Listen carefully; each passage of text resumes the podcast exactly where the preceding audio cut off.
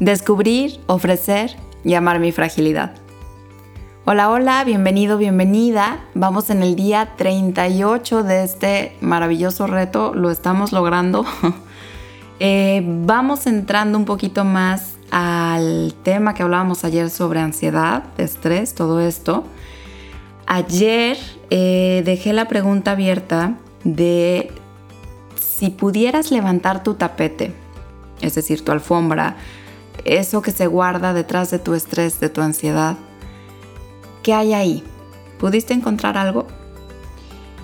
Ahora, vámonos a el punto importante de esto de la ansiedad. ¿Cuáles pueden ser nuestros recursos de afrontamiento? ¿Qué hacer con esto, no? Eh, además de lo que hablábamos ayer de estar en el aquí y el ahora, ¿qué hacer? ¿Qué podemos hacer? si es tan común, ¿no? Este, si lo estamos viendo alrededor nuestro o en nosotros mismos.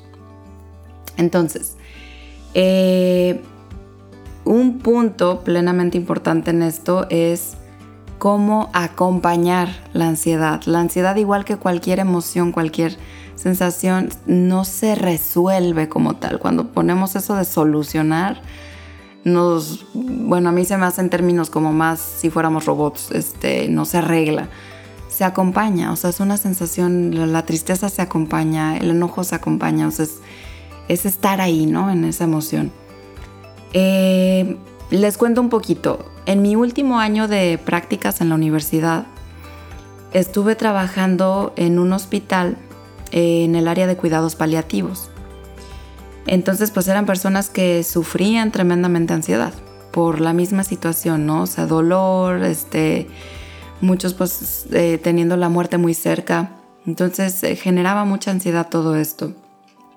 Yo, como buena estudiante de psicología, que había estudiado todos los, métodos que me habían dicho acerca de ansiedad, eh, pues trabajo de ansiedad, cómo llevarla, qué ejercicios hacer, todo. Entonces yo me sabía de todos, todos, ¿no? Este, y, pues ahí iba en el hospital yo recomendando ciertas cosas para trabajar la ansiedad respirar cuatro tiempos, inhalar y luego exhalar otros cuatro tiempos, luego ocho, luego y así nos íbamos, ¿no? Este, eh, que volver a este, la meditación y escribir en ese momento, tantas técnicas que todas las pueden encontrar en internet. Em, pero bueno, fue hasta el día que yo misma sufrí un ataque de ansiedad que supe que todo lo que había dicho en ese hospital aquellos pacientes no servía de nada. Bueno, no voy a ser tan exagerada, sí servía, eh, pero estando en un ataque de ansiedad, es imposible pensar ponernos en respirar, agarrar un lápiz y tan fácil como escribir. Tiene que ser mega hiperforzado porque la naturaleza que tenemos es no tener control. Es incluso sentir que ya, o sea, no podemos ni respirar, pues. Entonces, mucho menos calmar nuestra respiración, eso está.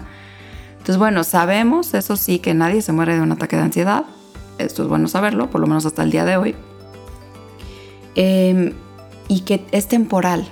Sin embargo, la ansiedad como tal, el sentir estrés, este, puede durar mucho tiempo, pero un ataque de ansiedad es temporal, ¿no? Este, y, y bueno, ya metiéndonos en este tema, la cuestión es que ¿qué, hacemos? ¿no? O sea, ¿qué verdaderamente serviría? Lo mejor que podemos hacer con la ansiedad es prevenirla. Prevenirla, definitivamente prevenirla.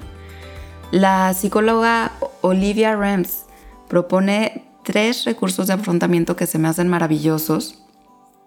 Que lo primero es tratar de volver a sentir que estás en control de tu vida. Para esto, la propuesta también es permitirnos equivocarnos. Por ahí hay una frase que me encanta que es, si algo vale la pena hacerse, vale la pena hacerlo mal la primera vez. Repito, si algo vale la pena hacerse, vale la pena también hacerse mal la primera vez. Los niños pequeños suelen tener mucho éxito en esto porque no es común que un niño planee y ponga, o sea, que se ponga a pensar todas las posibles posibilidades, situaciones que puede... Los niños en general pueden tomar riesgos y luego se preguntan qué pasó, ¿no? A veces también los jóvenes. Em, pero sí, hay ejercicios de esto, ¿no? En donde los que son profesionales y tal piensan tanto qué estructura, qué hacer, qué... Y un niño lo hace, se le cae, se equivoca, lo vuelve a hacerlo y tienen hasta mejor récord de tiempo, de verdad. Número dos, perdonarse a uno mismo. Este tema es muy importante, ya lo vamos a estar hablando, pero empieza por ser amables por nosotros, con nosotros mismos. Y esto nos abre la puerta a la compasión, hacia nosotros y también hacia los demás. Número tres, tener un significado de tu vida. Víctor Frank decía que aquellos que creen que no hay más que esperar en esta vida, hay que llevarlos a darse cuenta que la vida todavía espera algo de ellos. Punto número cuatro, ayudar a los demás. Esto es una joya, ayudar a los demás. También ya lo hablaremos un poquito más adelante. Hacer por lo menos una cosa por alguien, eh, con mente en alguien más bien, ¿no? Este, eh, un voluntariado, apoyo a los más necesitados y esto nos da también salud mental a nosotros. El día de hoy, como reto, te diría que tengas a alguien en mente. Puede ser alguien conocido o incluso alguien que no es conocido, que esté en futuras generaciones y que ni cuenta se dará, pero te retaría a haz algo hoy con alguien en mente. Tú sabrás lo importante que es tu vida para llevarla a la trascendencia. Haz algo hoy con alguien en mente que conozcas, que no conozcas, que ya nació o que todavía no ha nacido. Que tengas excelente día.